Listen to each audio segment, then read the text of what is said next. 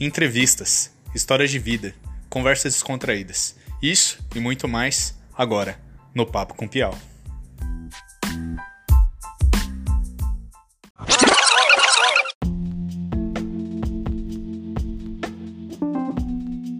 E aí, galera? Tudo bem? Aqui é o Pedro Piau e no Papo com Piau de hoje nós vamos falar com ela, Camila Botso Moreira. Falei certo? Alô? Professora super legal, que tá caminhando para ser doutora e não faz direito, hein? É doutora, doutora mesmo. E aí, Pro, tudo bem? Como é que você tá? Tudo bem, tudo em ordem, tudo. Apesar dos pesares, tudo bem. A gente caminha. Então, eu conheci você por causa dos meus estudos lá no Colégio FECAP, né? Acho que no primeiro ano você dava aula de gramática, se eu não me engano, para minha turma. E lá que eu conheci você e tal. Primeiro, segundo, você deu aula para minha sala, acho que nos três anos, né? Inclusive no terceiro ano, acho que você só deu aula para minha turma do terceiro, assim, se eu não me engano. Sim. Foi. Mas... É, é, pode falar. Não, perdão. Eu só ia falar que, tipo, esse lance de ser professora sua, eu gosto muito disso, sabe? Eu acho que é uma profissão muito foda. Assim. Uhum. É, é, eu acho, assim, acho que eu valorizo cada vez mais. A, é, é, a minha relação com ser professor ou com me admitir professora é uma relação muito paradoxal. Ao mesmo tempo em que eu, eu tenho muito orgulho de falar que eu sou professora, é, eu gosto sempre de distinguir que eu não sou professora como é, como se diz assim por aí, sabe? Como as pessoas se assumem professor. Porque é, além de ser uma profissão muito marginalizada, muito pouco reconhecida assim no contexto brasileiro, é, tem muita gente que escolhe essa profissão porque é uma profissão que, vamos dizer assim, não te deixa desempregado. Eu tive um professor na faculdade que falava isso, né? Assim, façam licenciatura porque vocês pelo menos não vão morrer de fome. É, não vou negar é, que isso me motivou bastante, né? É, a, a, seguir, né? Fazer licenciatura e, e me tornar professora. Mas eu acho que está para além disso, né? Não é simplesmente não querer morrer de fome, ou é simplesmente não ter outra, outra opção e, ah, vou lá dar aula, que é o que a gente vê na maioria das vezes. Tá uma ventania muito louca aqui, então não sei se vai atrapalhar a gravação. É, relaxa. É. É, mas eu, eu acho que a, é uma das profissões mais perigosas que a gente pode escolher é ser professor, porque a gente não sabe a influência que a gente vai é, ter em cima de um aluno, porque estou falando especialmente do ensino brasileiro, em que a gente dá aula para para salas de 40, 50 alunos, eu cheguei uma época ali na, no, no colégio, né, que você estudou, é, a dar aula para 600 alunos quase, né? E, e aí a gente fala as coisas, espera que alguma coisa entre na cabeça, mas a gente não sabe como que cada aluno vai receber essa informação que a gente está dando, como que cada aluno vai entender aquilo que a gente está propondo. É, e, e, ter esse tipo de reconhecimento, você fazer questão de querer falar comigo, você lembrar algumas coisas que, que eu fiz em sala, assim, é, é, eu acho que é o maior reconhecimento que a gente pode ter enquanto professor, e é isso que a gente tem que buscar na nossa profissão, na, na nossa profissão, né? Porque é, a gente está lá para para inspirar, né? Para fazer com que, que vocês é, encontrem a si mesmos, ou pelo menos encontrem algumas possibilidades para tentar se buscar a própria identidade, né? É, e, e, eu tenho um carinho muito grande, assim, tanto por, por vocês, assim, pela turma que formou, né, no, do ano de vocês, porque foi a primeira turma que eu pude acompanhar é, desde o início. Então, vocês foram a, a, turma que eu acompanhei desde a entrada, né, no, no primeiro ano do ensino médio, até a formatura. E eu vi o tanto, quanto, o tanto é, que vocês se desenvolveram, assim, é muito bonito ver. Eu acho que isso também é uma das coisas gratificantes em ser professor, né? Tipo, o desenvolvimento dos alunos, o amadurecimento, é, as posturas diferentes que vão sendo assumidas. Caraca, que da hora. Você entende isso como uma missão, né? Tipo, uma missão de vida para tipo, guiar os outros no próprio caminho, né? Fazer cada um, tipo, com eles mesmos encontrar o, a jornada deles, né? Vocês têm esse lance, né? Que nem você falou de inspirar, mesmo não sabendo qual vai ser o resultado dessa inspiração, que às vezes você pode causar ou não, acho que é mais ou menos por aí, né? Exatamente. É, ser professor é isso, né? Ser professor é é ser, é ser modelo para bem ou para mal, né? A gente sempre lembra, sempre todo mundo vai sempre lembrar de algum professor ou que, que inspirou ou que traumatizou terrivelmente, né? A gente fala isso mesmo, assim, mas tem, tem professores que traumatizam a gente. A gente tem algum desgosto por algum tipo de disciplina ou por algum tipo de tema por culpa de professor, sabe? É, e eu sou bem crítica nesse sentido. É, eu sou o tipo de pessoa que nunca pensa que a culpa é do aluno, vamos dizer assim. Eu acho que é sempre uhum. culpa nossa.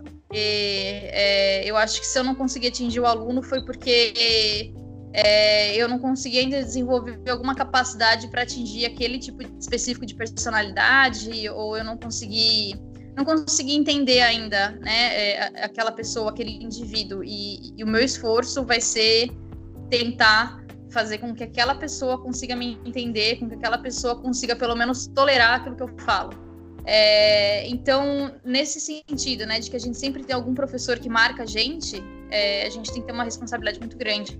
Porque, acima de tudo, mesmo não tendo formação para isso, a gente acaba recebendo é, uma carga né, emotiva muito grande, porque tem alunos que só confiam na gente para conversar quantas vezes, né, eu não recebi aluno, é, e-mails de alunos, ou então alunos me procuravam é, nos intervalos, enfim, porque tinha algum tipo de angústia e que eles não podiam compartilhar com ninguém, assim, eles não conseguiam é, talvez conversar em casa ou os colegas é, não conseguissem compreender adequadamente, eles se sentiam tocados por causa de algum texto.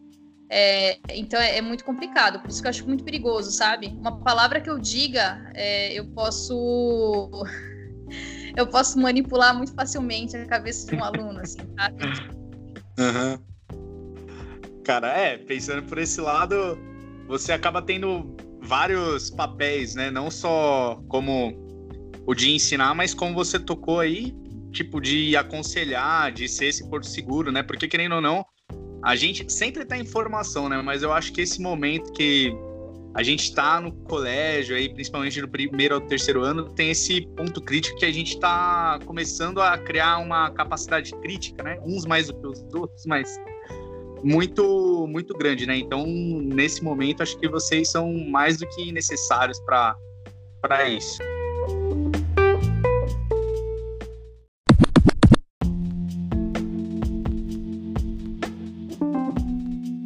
você já tocou no assunto, acho que você já respondeu boa parte da pergunta que eu ia fazer, mas uhum. essa vontade de ser professora surgiu disso, dessa missão, de ser professora, não uh, assim, de tra trazer isso, de ser é, esse porto seguro, de trazer o conhecimento, de ser tudo isso que engloba o ser professor, de ser professora?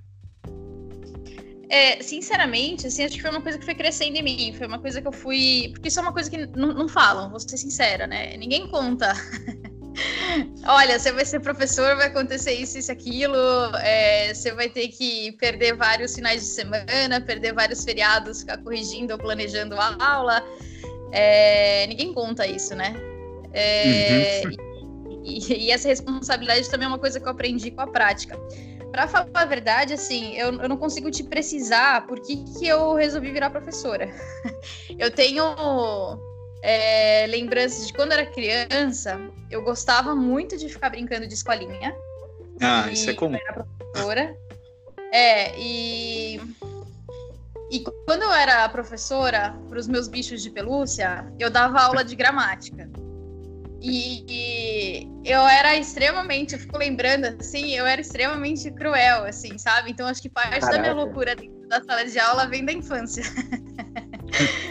é, e aí, depois isso me afastou um pouco de mim. Eu cheguei a pensar em fazer outros cursos quando eu estava no, no final do fundamental, entrando no ensino médio. Na verdade, o, o meu desejo era, era fazer hotelaria estava super certa de fazer hotelaria. Fui visitar algumas universidades em São Paulo que ofereciam esse curso, mas eu acabei me mudando para o Paraná, né? Eu fui morar em Curitiba e lá não tinha curso de hotelaria, tinha turismo, mas não tinha hotelaria. Mas eu queria fazer hotelaria. Uhum. E, e aí um dia eu acordei e falei, ah, vou fazer letras e vou fazer letras e vou fazer letras alemão. Ponto. E aí? Então, eu não consigo te, te, te, dizer com muita objetividade assim por que, que eu resolvi fazer esse curso. E, e eu sabia, né, que, que ao fazer letras, é, uma das, das, uh, das saídas, né, seria a sala de aula. E eu não tinha nenhum problema com isso, na verdade sempre achei muito, uh, muito interessante e, e, queria arriscar, né? É, eu comecei dando aula de, de alemão e depois, para adultos, e aí depois que eu fui para as escolas, para o ensino fundamental e médio.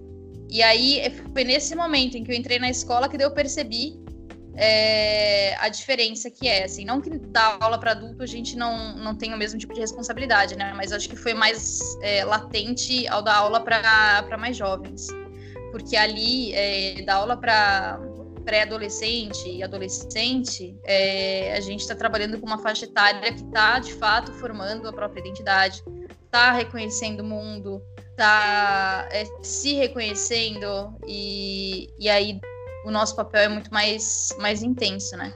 Dar aula para adultos é, também envolve isso, mas não dentro da, dessa questão de identidade, sabe? É, dar aula para uhum. adultos é, é, a gente pega outro lado, mas também tem, tem esse papel, né, que é, é muito, muito pesado.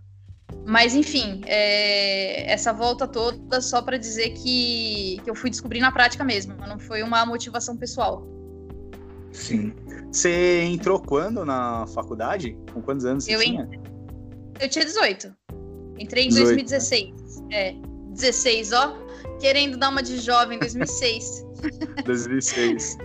É. Não, mas eu acho que esse lance de ser jovem, pro, é que, assim, eu entendo que por mais que a gente esteja se desenvolvendo nessa idade, tá, sabe, nessa beira de ter essa consciência e tal, a gente é muito novo para não que saber que a gente quer para vida, que eu acho isso não é verdade, sabe? O, o, curso que a gente decide fazer primeiro não é a, a profissão que a gente vai seguir ou é definitivo. Mas eu acho que é uma pressão muito grande, sabe? Por exemplo, tem um montão de gente que fala: não, isso aqui é o que você vai fazer pro resto da sua vida e tal. Por exemplo, eu com relações internacionais, eu adoro, amo relações internacionais, mas eu já vi que não é uma coisa que eu vou falar, putz, é o que eu sempre sonhei, é uma coisa muito legal. Eu acho que às vezes essa pressão é meio desnecessária, sabe? Muita coisa que coloca em cima, tipo, joga em cima do nosso colo e se vira. Às vezes, por pressão, a gente acaba sabe, perdendo tempo e tal, mas eu acho que é aprendizado sempre, né? A gente é. pode, por exemplo, fazer um curso e depois ver que não era aquilo e ah, tudo bem, foi aprendizado, eu consigo levar isso para minha vida e tal, mas eu acho que é uma pressão muito desnecessária. Sim, é, é a, eu, eu, concordo, na verdade. Eu acho que existe uma pressão. Ah, é, é, muita coisa, na verdade, assim. Eu acho que o, essa ideia né, de, de, um curso superior, no final das contas, ela não, não é e não precisa ser para todos. Né? A gente colocou na cabeça, de alguma maneira, que para ser alguém na vida precisa ter um diploma. E, e eu discordo disso. Infelizmente, o sistema educacional que a gente tem só mostra esse tipo de caminho, né? Se a gente compara com outros sistemas de ensino é, de alguns outros países, a gente vê que é, existem outras possibilidades, né? É, mas, enfim, uh, eu acho então que dentro desse sistema que a gente tem aqui no Brasil, é, essa pressão para que a gente escolha é, uma carreira com 17, 18 anos é muito pesada. Algumas pessoas, eu, eu sou uma dessas, né? Na verdade, assim, eu mais ou menos. É, conseguem já escolher o que, que elas querem ser da vida e tem isso super claro, e isso é ótimo. Mas tem a maioria das pessoas não sabe, não faz a mínima ideia do que, que vai fazer. E eu acho super natural, depois que terminar o ensino médio, tirar o ano para sei lá, para viajar, quem pode, para fazer algum outro curso, para tentar, para tentar conhecer outras coisas, sabe? Ver que tem, tem vida para além é, daquele sistema escolar, é, e aí acabar se encontrando, né? Porque a gente fica tão focado naquele único sistema, naquele único padrão, e, e, a gente acaba se alienando do que tem à volta, que também é produção de conhecimento, que é produção cultural, é, e que é tão valoroso quanto.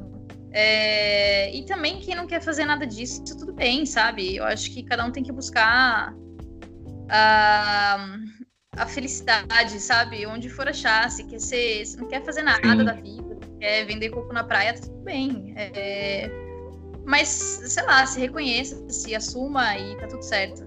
É, mas de qualquer maneira, né? Tudo bem, você terminou curso e você fala, beleza, eu fiz porque eu gosto disso, mas é, não é uma coisa que vai, vai servir para o meu futuro profissional. Também tudo bem. É, o, o que foi legal de fazer o curso de letras foi que a maioria dos meus colegas eram pessoas muito mais velhas. É, é, curiosamente, no curso de letras lá da Federal do Paraná, tinha muita gente que vinha das exatas, muita gente ou formada em engenharia, formada, formada não, pelo menos tendo iniciado o curso de física. E, e era esse tipo de público. tinha, é, tinha gente que era professor de matemática que foi fazer letras, então era super engraçado. E, e tinha colegas minhas que eram já é, pessoas, sei lá, com 50 anos, 60 anos, que resolveram fazer letras. É, então, esse Letras é um curso também que, que atrai esse tipo de público e, e eu acho legal, é, porque a gente que quer ter uma formação extra, né? Não quer desempenhar nenhum tipo de, é, de papel é, dentro desse curso, mas quer, só quer aprender mais, quer estudar mais. E, e isso também é, é, super legítimo, né? Então, o que não me impede também, é, eu terminei o, o curso de letras, mas eu sempre tive uma vontade muito grande também dentro dessas personalidades de, de fazer física. E quem sabe também no futuro não faça, mas só para brincar, é, não né? porque eu quero trabalhar com física, sabe? Mas porque eu acho super legal, eu acho acho divertido ficar fazendo conta, só para só para reduzir cruelmente o curso a um clichê. é, eu concordo plenamente com você. Não tem um caminho único, né? É um papo meio filosófico, mas não tem um caminho único para você seguir ou descobrir o que quer.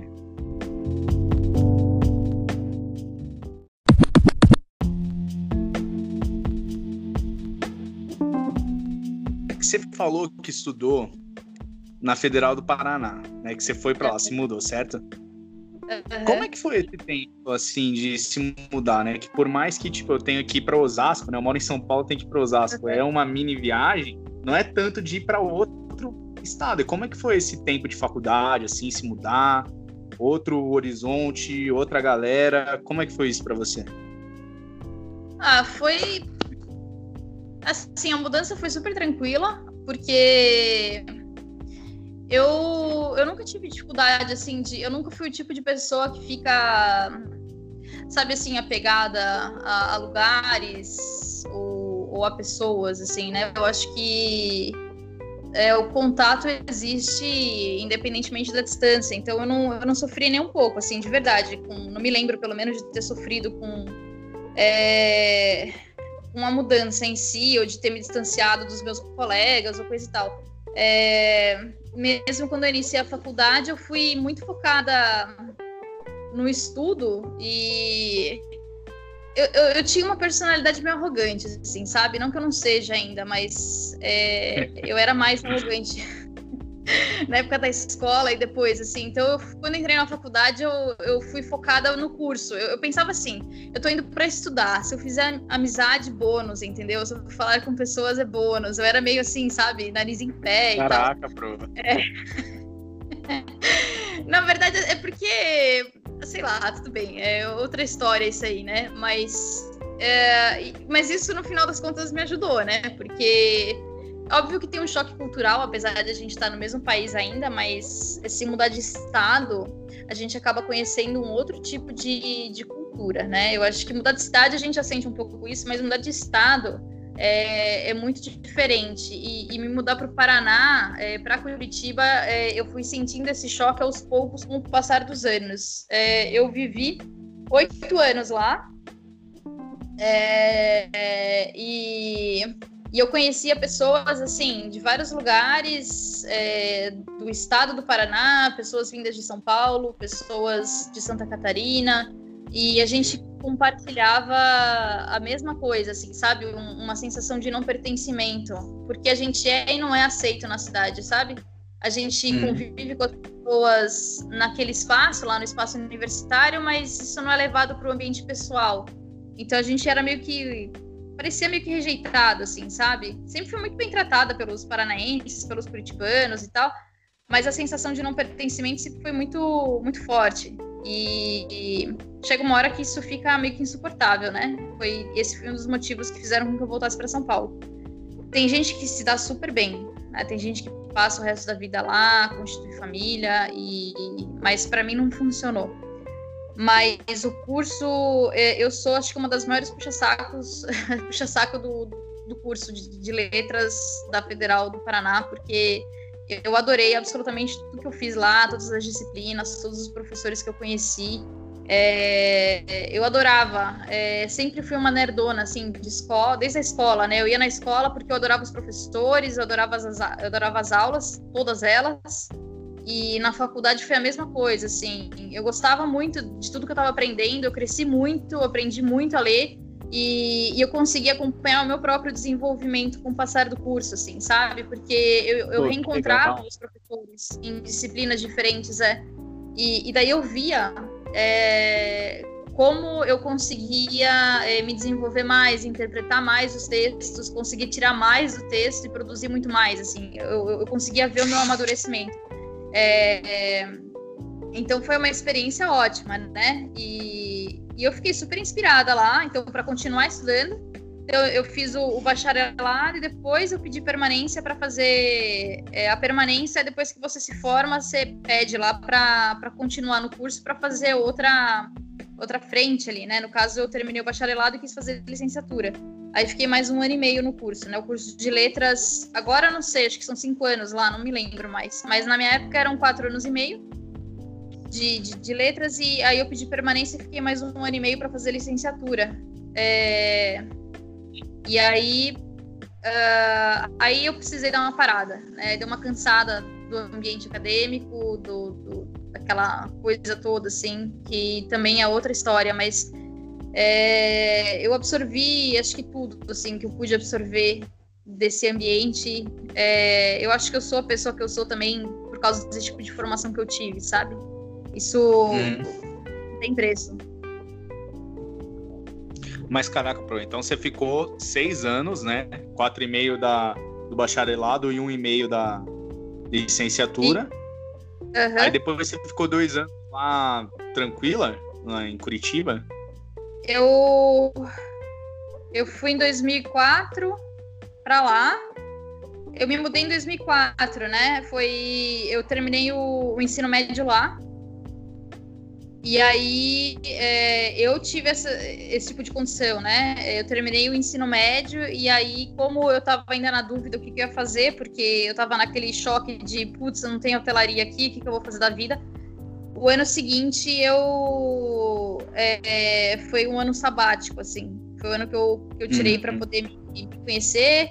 E, e, foi um ano assim de, de muita leitura e que daí eu comecei a, a, entrar em contato com a língua alemã.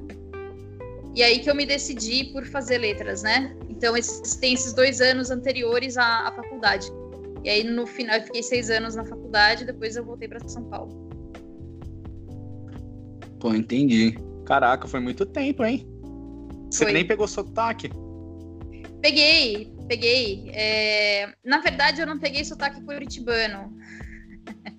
Porque é que o sotaque paulistano, acho que quem ouvir, não sei, sabe? Tem horas que eu carrego muito, é, especialmente depois de ter voltado para São Paulo, eu tenho um, um sotaque meio bolso, assim, sabe? Você é, fala muito meu. É, nossa, demais, assim. E... Mas quando eu tava lá no, no, no, no Paraná, é, eu convivi muito com catarinense, né? Como eu falei. E eu acho o sotaque uhum. catarinense um dos mais engraçados que existem, assim. Eu, é eu, eu me divirto muito, acho, acho engraçado não no mau sentido, assim, sabe? E, e, e, é tão legal o jeito que eles falam que eu ficava tentando imitar. E eu sou péssima para imitar sotaques. E nessas tentativas de ficar imitando e tal, muita gente achava que eu era de Santa Catarina, é, lá em Curitiba. Eu, eu peguei um sotaque sim.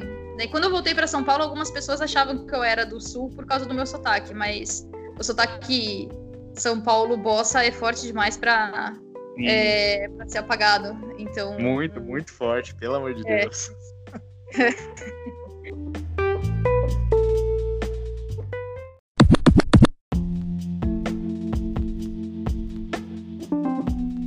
para você, como professora, uhum. como é que você enxerga a educação hoje no Brasil, né? De tudo que você está vendo, de o Ministério da Educação, sabe, entra ministro, sai ministro, nem entra e sai, sabe, uma coisa bem bizarra.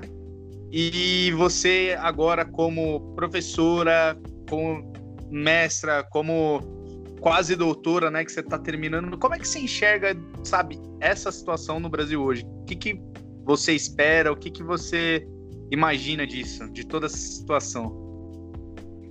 Eu sou, olha, com relação, com relação a tudo que eu sou uma pessoa pessoalmente muito otimista, assim, mas tudo que envolve a, o Brasil, a cultura brasileira, é, o rumo é, do país e tal, eu sou super pessimista.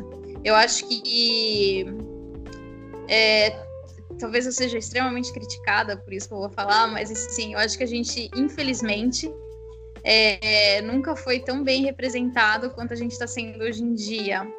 É, por quê? Porque a, a, gente é formado, a gente, eu vou me incluir nessa, na verdade, assim, mas é porque eu sou brasileira. E eu sei que tem uma parcela da população que não é desse jeito, embora eu também pense diferente. Mas, assim, é, a gente é uma população extremamente hipócrita. É, é, a gente fala das coisas como se como se a gente fosse especialista nas coisas que a gente desconhece. Todo mundo acha é, que pode falar sobre educação, todo mundo acha que pode dar um palpite sobre o que é ser professor, o que é estar na sala de aula, e, e, e, ninguém entende o que, que é, é quando está na sala de aula. Nem quem está em sala de aula às vezes entende o que está acontecendo lá, porque só olha para o próprio umbigo e não olha para o que, que é educação mesmo, o que, que é, é, você ter que ter esse carinho, esse cuidado com os alunos, né? É, nesse sentido, uh, eu não, não sei, eu não, eu, eu, eu não acho que, que, vale a pena, da minha parte, comentar qualquer coisa uh, a respeito da educação, porque eu não, não vejo esperança, sabe? Não adianta eu falar, uhum. ah, eu tomara que melhore, eu espero que vá melhorar, assim. É, no final das contas, é, existe um lado meio cruel da minha parte, é, que, que, espera que a gente afunde mesmo, porque é isso que o país merece, sabe? Porque tão desacreditada que eu tô na realidade brasileira, na, na, na, educação brasileira, assim. Embora eu, na minha prática, na minha ação, eu faça exatamente o contrário. Então, Sim, acho que nesse luta contra, né? É, eu, eu posso ter, Exatamente. É... Mas de qualquer maneira, assim, a gente é um país, por natureza, que, que desrespeita a educação, que marginaliza a educação, que é, não reconhece o valor do que, que é você ser bem informado. Eu acho que a gente tem, é, se você pega a LDB, se você pega a Constituição, você lê esses textos, são textos maravilhosos, sabe? São lindos, eles propõem um, uma realidade que ia ser linda se, se fosse colocada em prática, mas a gente sabe que, que, é completamente diferente é, o que de fato acontece. E aí a gente olha é, para a desigualdade é, que envolve é, a educação pública, a educação privada, e isso só, se aumenta, só aumenta, né, quando a gente é, vive num, num, num contexto de pandemia como a gente está vivendo de gente que não tem acesso à internet e, e que precisa lidar com esse tipo de, de educação à distância. E, e aí uh, existe essa luta aí de adia, não adia Enem, que é a maior palhaçada, né? O Enem deveria ser cancelado, ponto, né? Ou ninguém vai fazer Eu o Enem porque ninguém. Não vai, não vai fazer. Vai ter o Enem, não faz, não se inscreve, pronto, boicota, acabou, sabe? É, mas aí existem esses tipos de, de, de comportamentos é, que fazem com que eu seja extremamente pessimista, que eu não acredite na, na humanidade. Eu sou muito, muito pessimista com relação a, ao ser humano. Então, é, é difícil de dar uma, uma posição ou uma, uma opinião que, que seja que pense ou que faça uma análise um pouco mais cuidadosa, assim, sabe? Olhando por esse lado, talvez a gente consiga enxergar isso, ou vendo a posição de, de X ou de Y, é, eu só consigo ser generalista mesmo e, e desacreditar. Então, o rumo que a gente está tomando é um rumo que a gente merece, infelizmente. É, algumas pessoas vão aprender é, a lição a partir disso, espero, é, se tornem pessoas melhores, outras pessoas não vão, porque é assim que funciona. É, as pessoas não aprendem, a gente assim, a gente esquece. É, a gente esquece que é, 1.300 pessoas estão morrendo por dia, então a gente esquece que a gente não tem nada de ministro de educação. Né? Sim. Eu acho que a sua opinião é totalmente válida, né? Por mais que você ache que corra o risco de ser, entre aspas, cancelada. Eu acho que é válido, porque você olha para o horizonte, sabe? Você vê uma terra totalmente desolada. Então, não tem como às vezes você também ficar se culpando por causa disso, porque, que nem você falou, é muito reflexo do que a gente sempre, que nem você falou, merece, sabe? Às vezes, dá, do, dói falar isso, mas é muito reflexo do que a gente vive, de toda a sociedade, né? E são coisas que estão tão, sabe, enraizadas que é, é difícil, sabe? Parece que a gente tá num pântano e é, a gente só tá se vendo afundar e não tem, não tem escapatória, né? Você só fica uhum. olhando para cima e esperando, né? A hora que tudo vai acabar, infelizmente. É. Exatamente. É, eu, eu sou, lógico, né? Pelo, pelo lugar de onde eu falo, é, eu acho que a saída sempre é a educação. E enquanto a gente não, não valorizar a educação, enquanto a gente não é, não entender a importância, né, que, que é, o que, que é educação. A gente fala sempre de um, de um lugar muito vazio, a gente inventa conceitos vazios é, para tentar repaginar uma coisa que já está meio que vencida é, e está destruída, assim. É, mas enquanto a gente não, não entender de fato né, o, que, o que, significa educação, enquanto a gente não entender para que, que serve a educação, enquanto a gente não reconhecer os diversos tipos de educação que existem, é, não dá para a gente pensar é, numa saída para o nosso país, assim, é, infelizmente, porque imagina, né? A gente está dentro de um, de um círculo vicioso, eu acredito. A gente uh, se forma enquanto indivíduo hipócrita e cínico, e a gente forma indivíduos hipócritas e cínicos, né?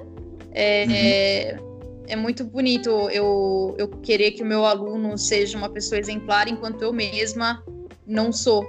É, então, que, que, porcaria de, de, educador que eu sou, né? E, e, a maioria das pessoas é assim. Eu falo maioria mesmo, porque é maioria. É. não tô nem aí. É a maioria mesmo, sabe?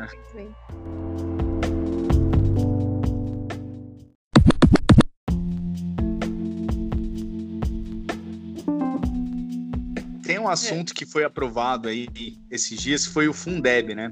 Que agora uhum. não só aumentou, como teve a permanência desse programa. É. E o que, que você acha que pode ajudar na melhora, né? Por mais que agora a gente tenha falado qual é a sua opinião, para esse horizonte que a gente avista. Mas o que, que você acha que pode ajudar a melhorar a educação, tanto no nível municipal quanto no nível estadual? O que, que você acha que o Fundeb pode trazer de bom para a gente agora? Essa repaginada. É, é, é, bom, enfim, né? Tentando ser otimista aqui, né? É, todo e qualquer tipo de, de auxílio é sempre muito positivo e ver, e ver pessoas que estão lutando por isso é sempre muito é um alento, né? É... Eu acho que a, a, principal coisa, na verdade, a principal coisa que eu espero, né, porque dentro do Fundeb também a gente é, prevê isso, é, é, é, a primeira coisa. A primeira coisa é você dar condições de, de, de melhor formação para professor. É, os professores que, que, trabalham na rede pública é, não muitas vezes não têm condições de se aprimorar, de conseguir fazer cursos é, de reciclagem, ou os cursos de reciclagem que são ofertados são uma grande porcaria, assim, sabe? É só para inglês ver. É, o que eu espero com, com, com isso, sim, é que de fato haja uma valorização é, da, da classe, né? Da, da atuação né, do, do, do, professor, que, que haja reais cursos de, de, de formação, de, de, reciclagem, de formação continuada, é, por esse lado. Por outro lado, que de alguma maneira haja uma infraestrutura mais decente né, para receber os alunos.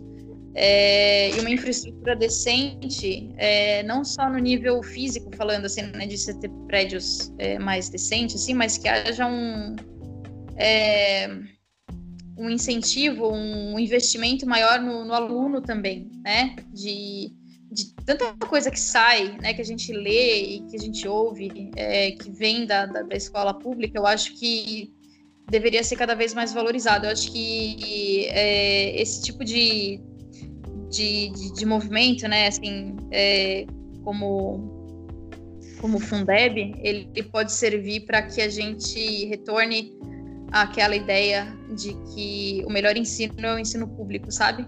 E que uhum. no, num futuro, talvez, aí os pais optem primeiro em colocar a criança no, numa, numa escola pública e, e não numa privada. Né? Eu acho que a, a privada, coitada, é, embora, obviamente, né, a gente tem as escolas de excelência, mas é, elas promovem um nível de elitização tão, tão Sim, cruel. Com certeza. Né? É, e, e, às vezes, é, é, eu sendo ingênuo aqui, né? Às vezes a culpa não é da escola, sabe? Deles cobrarem aquela mensalidade, mas é, as coisas que eles oferecem é, não tem como ter um custo menor, né? Vamos dizer assim. Eu estou sendo extremamente ingênuo aqui, né? Que coisa horrível, Sim. eu não vou querer depois falando, eu eu querer me bater. Mas é. Mas enfim, né? Às vezes é, você tem que cobrar uma mensalidade alta para você poder oferecer é, uma o nível de qualidade que se espera, assim, que, eles, que, que aquele, aquela gestão está esperando, né? Vamos dizer assim. É, e aí, se a gente pensasse isso, né, é, esse nível de investimento para uma, uma, escola pública, é, eu acho que a gente ia se dar tão bem, porque tem tanta gente, eu fico só pensando assim, sabe? Tanta gente que vem da escola pública e que tem que passar por tanta coisa e que consegue um, um lugar de destaque, putz, essa pessoa é genial. É genial, porque conseguiu sair Sim. da lama, é, sem condição nenhuma e é uma pessoa de destaque. Essa pessoa é gênia, sabe? É gênia. E não sei, eu espero que, que, que, coisas assim, né? Enfim, é, como o Fundeb, de alguma maneira consigam privilegiar esse tipo de, de ação, né? É, isso fingindo que eu sou otimista. é, esperamos né? É. Esperamos, e como você disse, a pessoa que consegue esse lugar de destaque, né? É. Às vezes a gente fica usando o termo guerreiro, guerreira erroneamente, né? Porque a pessoa cansa, sabe? É um ser humano. E eu fico imaginando se todo mundo tivesse, né, nesse mundo ideal, né? Como muita gente gosta de falar dessa palavra, que é a é. meritocracia. Imagina quantas pessoas sabe, existem que a gente só que elas só não tiveram infelizmente a oportunidade, de fato, né? Que tem muita gente que gosta de falar que existe oportunidade igual, mas não existe, né? Na não prática é existe. é diferente, mas Com certeza. ia ser é... uma coisa sensacional. Pois é, sabe? É... Mas é, o mundo é esse, né? O mundo ele é a base dele é, é a injustiça. É, é, de alguma maneira sempre vai haver alguma segregação, infelizmente. Eu acho que o que a gente pode fazer é ser consciente disso, ser consciente de que a gente sempre está falando de um lugar de privilégio. E o que a gente puder fazer para para apoiar essas pessoas que, que, que têm essa força, essa energia para continuar lutando, né? Eu acho que a gente tem que fazer e, e fazer com, com todo o nosso coração, assim. Porque é, não é fácil. Acho que a vontade de desistir é sempre muito maior, né? Mas, não sei. É, essas pessoas são, são brilhantes.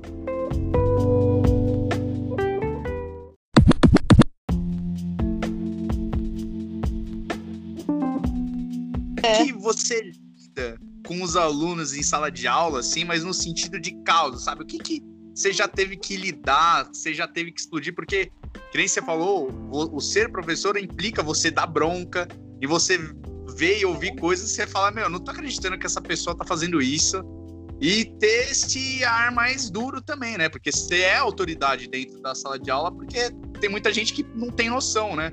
Acha que é um circo e tal. Eu já vi algumas coisas acontecerem bem intensas, mas conta aí para nós o que, que alguns casos, coisas você já teve que fazer ou coisas que você já ouviu nesse tempo que você tá dando aula.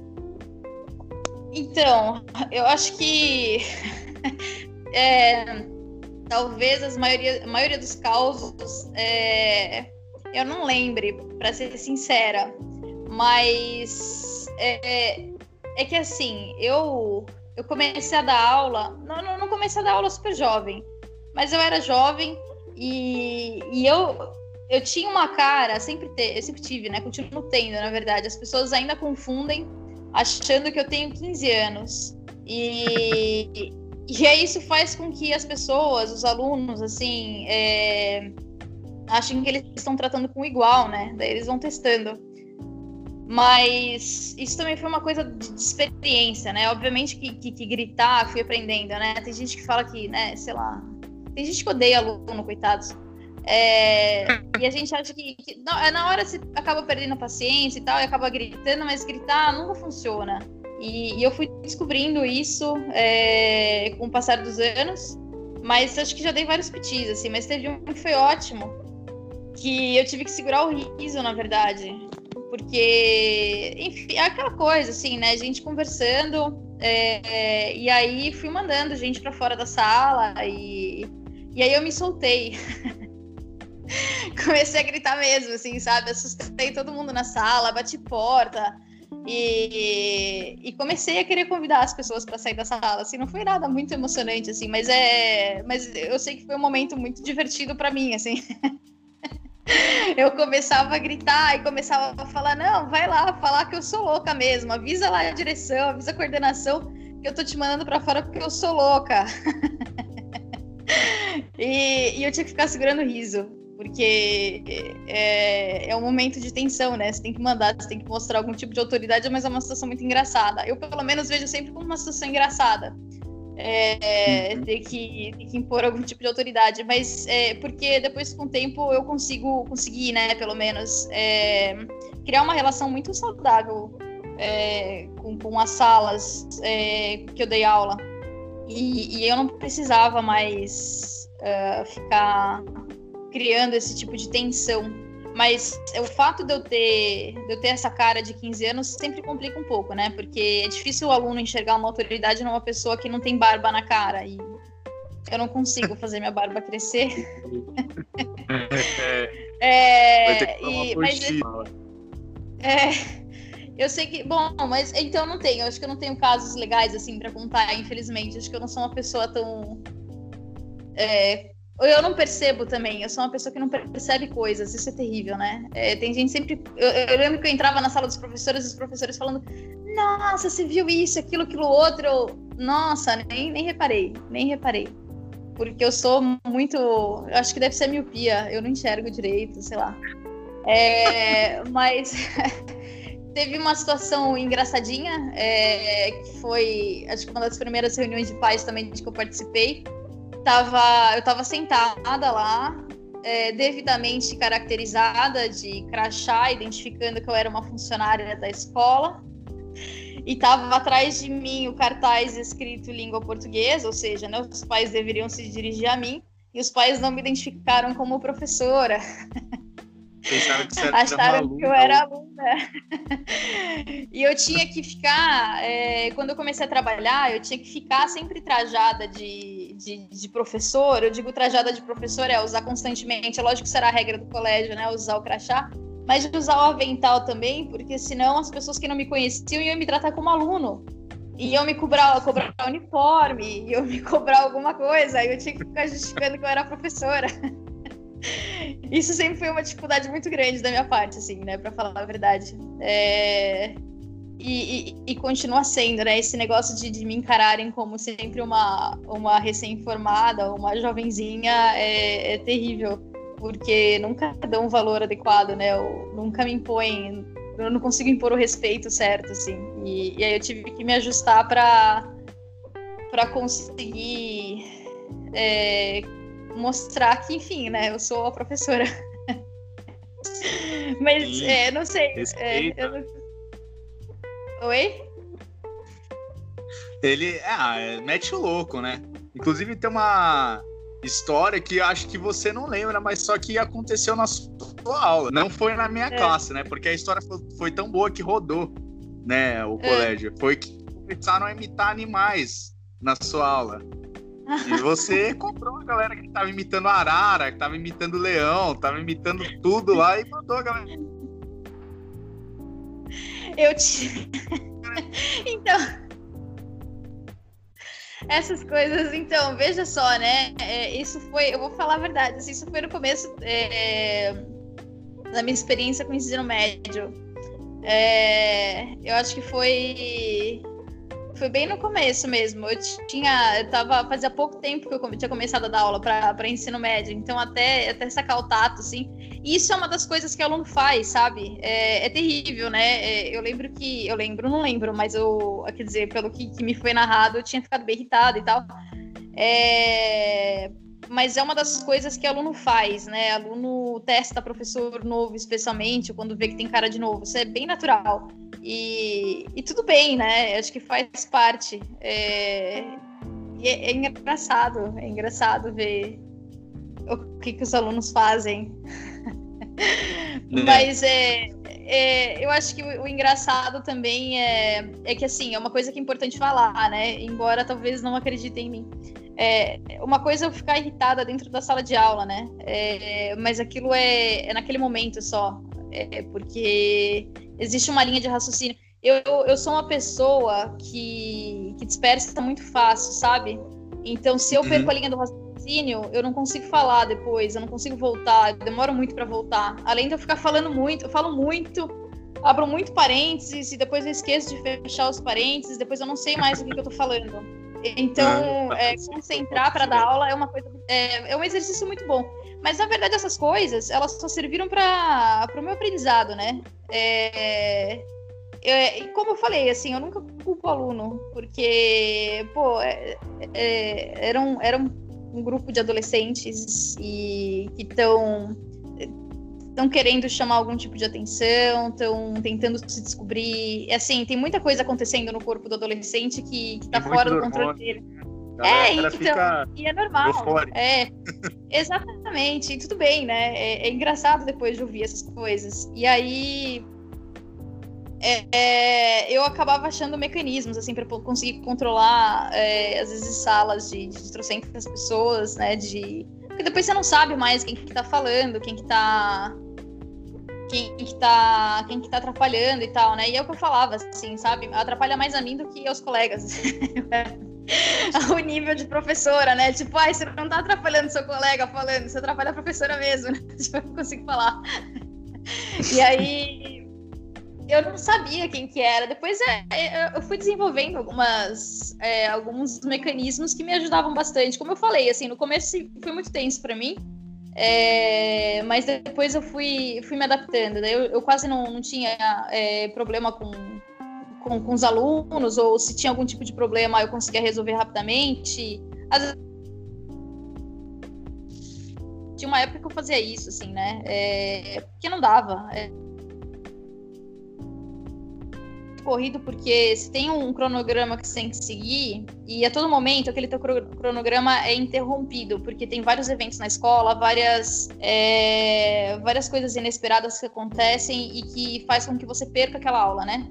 E, e o aluno não percebe isso. O aluno não percebe que, que, que o conteúdo está sendo prejudicado. Só que o professor tem que entregar, sabe? Não interessa o que está acontecendo ou, ou a administração da escola quer que aquele conteúdo seja entregue. E a gente sempre está tentando fazer da melhor maneira, é, mesmo que tenha que ser de uma maneira um pouco. É, é, como é que fala? Tem que empurrar aquele conteúdo goela abaixo do aluno, assim, sabe? Sem muito tempo para que ele possa deglutir. E, e daí qualquer tipo de distração acaba atrapalhando mesmo, né? Então eu não podia perder tempo. E aí eu, às vezes, tinha épocas que eu falava, ah, aquele bloco lá, olha, aquele canto da sala vai todo embora, porque não dá. é, e assim, sabe? e tudo bem. E aí corria bem. É, depois a gente ia se adaptando, assim. Mas é, é o que eu falei, assim, sabe? Eu nunca via como, como culpa do aluno, né? Porque o aluno faz isso mesmo. Isso é, é, é personalidade de aluno, é papel de aluno fazer essas coisas, né? O professor tem que saber lidar com isso.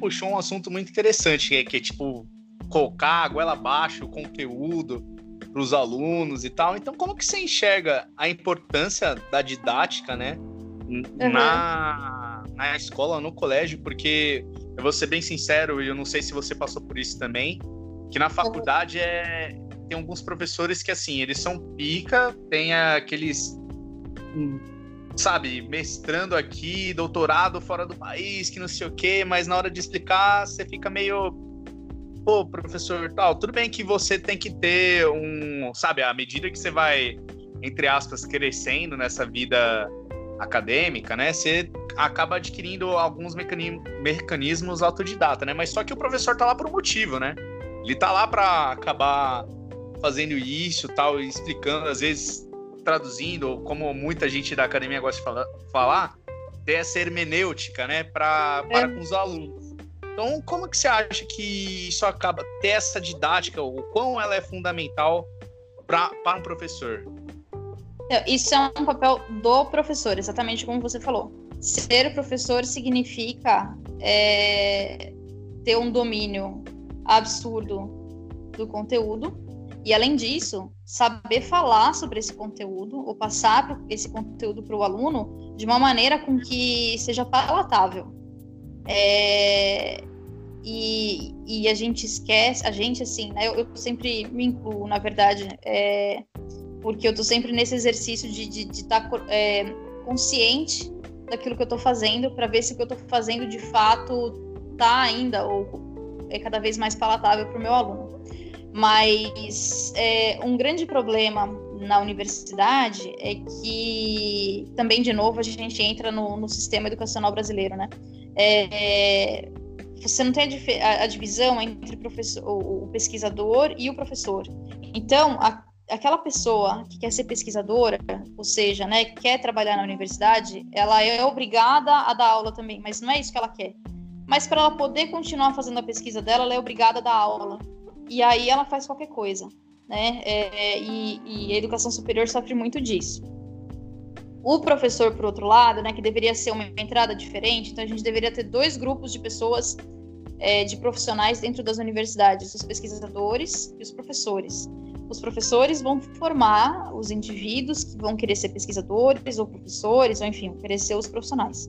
É, e aí, esse professor tem que mostrar, né, é, pela prática dele e, e por meio de, de teorias, né, de de textos de, de comentadores, de teóricos, de, enfim, de especialistas, é, como é, que eu consigo uh, atingir o aluno.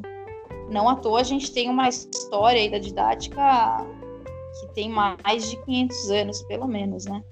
É, então, assim, ser professor é assumir é, essa responsabilidade também de, de tornar o, o conteúdo acessível para o aluno é muito bonito eu chegar. Isso é coisa, é querer dar carteirada, né? Eu querer chegar e falar que eu sou formada nisso, que eu sou formada naquilo outro, tenho mestrado aqui, doutorado lá, pós-doutorado não sei aonde, tenho 300 mil é, medalhas, 400 mil diplomas. Grande porcaria, né? É, o que, que você faz com o conhecimento que você tem? Não faz nada, né? Para ser educada é, e não baixar o nível aqui.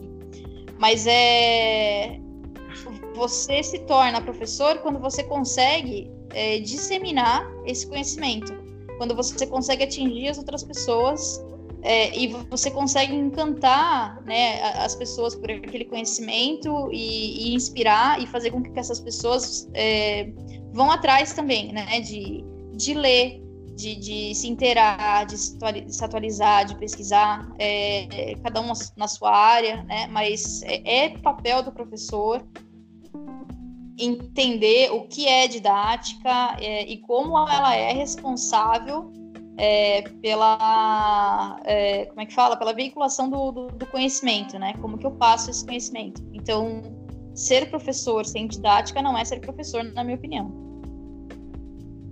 entendi é, é, infelizmente eu, eu sofro muito com isso na, na faculdade mas a gente não tem como, sabe, tá meio de mão atada, né? Não tem como você ir lá reclamar, porque não, não vai mudar, né? Então você vai ter que meio que se virar por causa disso.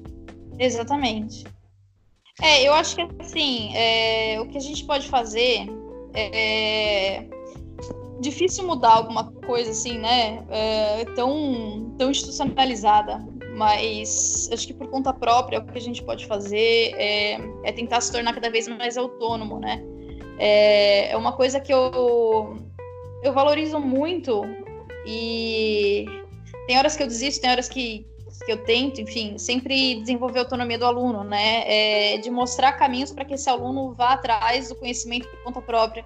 Não dependa do professor só, sabe? Para ter acesso àquela informação. O professor está lá para mostrar é, os caminhos, né? E, e o professor está lá para que você concorde com ele ou discorde dele, e, mas que você consiga ter argumentos para sustentar a sua opinião.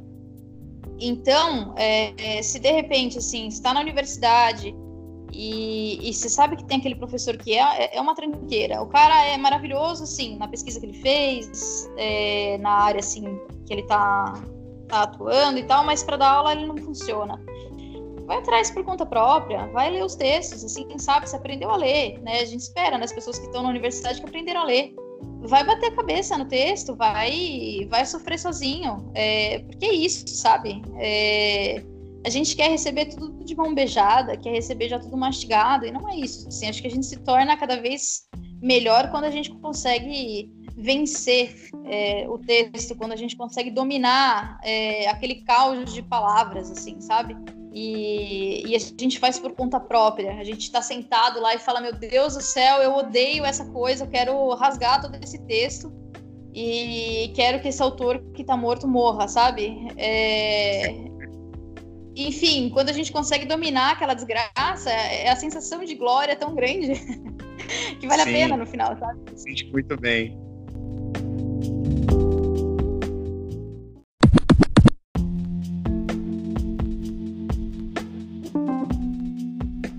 Para o seu futuro, né? Você está terminando o doutorado. O que, que você uhum. almeja depois disso? Assim, um pós, uma pós-doutorado, ir para fora do Brasil fazer alguma pesquisa ou outra faculdade? O que, que você almeja depois disso? Ou você não, ainda não vislumbrou isso? Eu pensei em algumas coisas, mas assim, eu parei de, de, de começar, é, de, de, pensar o que, que eu vou fazer no futuro, porque isso começava a me deixar muito ansiosa. e aí eu, eu, preferi viver um dia de cada vez, isso tem me feito bem, assim, né? mas é, depois do doutorado, o doutorado, mestrado, doutorado, na verdade, eu tô fazendo para mim, assim, eu não tô fazendo porque eu quero alguma coisa é, com o título, sabe? É, eu tô fazendo Sim. porque eu gosto estudar. Eu gosto desse desafio que é que é lidar com a dificuldade da, do estudo, da pesquisa e, e, desse isolamento que é, né? Você se passa uma fase, o isolamento, digo, essa uma fase que é da pesquisa que você tem que estar lá sozinha, você e, e, a tua pesquisa, né? Não que você não vá trocar com outras pessoas, mas a maior parte da pesquisa é você com você mesma. É, então, assim, é, o mestrado e o doutorado são para mim, é, são coisas que eu quero para mim, que eu sempre quis. É, eu nunca pensei em fazer um pós-doutorado, mas depois, sei lá, pode ser que eu faça. Como eu tinha comentado, né? Eu sempre tive uma vontade de fazer física, mas eu tenho preguiça de passar por uma graduação, hum, talvez depois do uma outra graduação, né? É, talvez depois do, do, do doutorado tem que ver onde que eu vou estar, tá, o que eu vou estar tá fazendo da vida. É, pode ser que eu tente tente me arriscar e, e ver o que, que sai, ver se eu me arrisco a fazer física. É... Se não, não sei, assim, é, todas as possibilidades são, são viáveis, né? De repente fazer é, algum curso fora. É, eu gostaria de o que eu quero mesmo é assim, é estar em contato com, com pessoas é, e poder poder contribuir para a formação das pessoas, assim, é uma coisa que eu descobri que, que funciona para mim, assim, sabe? Eu acho que é, o máximo de pessoas é, com quem eu puder falar e que eu puder mostrar é, o que, que é estar em sala de aula. É, eu, o ano passado eu dei um, um mini curso, assim, sabe, para um curso de licenciatura e, e, eu achei maravilhosa, maravilhosa a experiência. É, e eu acho que se eu puder fazer mais isso, assim, sabe, poder mostrar para essas pessoas que vão ser futuros professores é, o que, que, é, na verdade, né? Quais são as coisas com as quais eles vão ter que se preocupar e, e poder oferecer algum tipo de apoio. É, isso vai me ajudar, vai, vai me, me, me, vai me ser muito gratificante.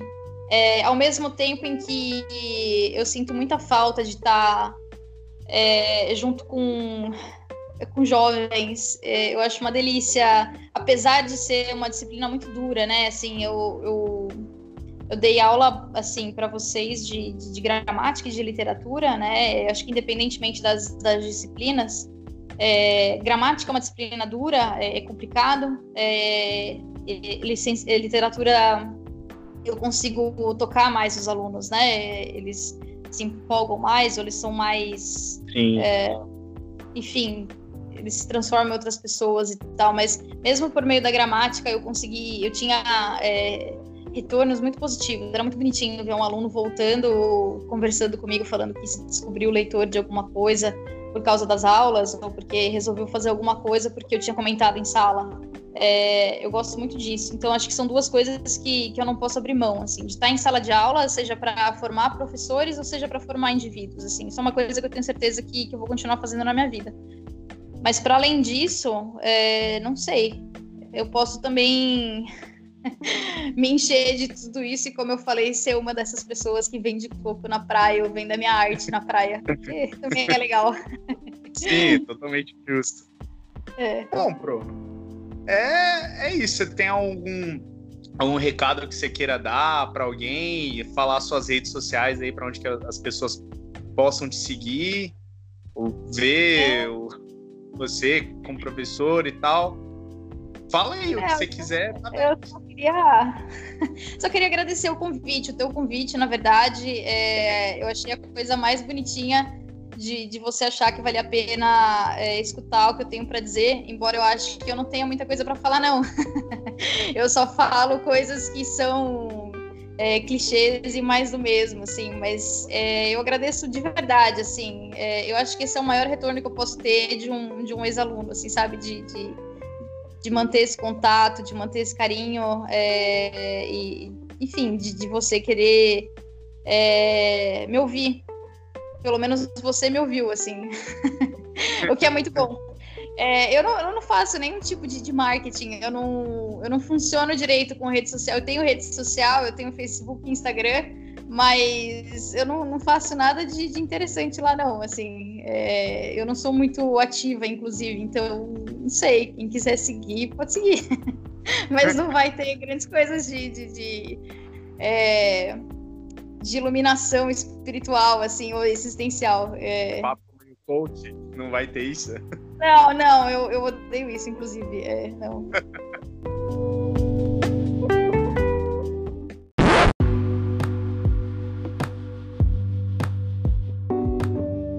Bom, é isso aí, galera.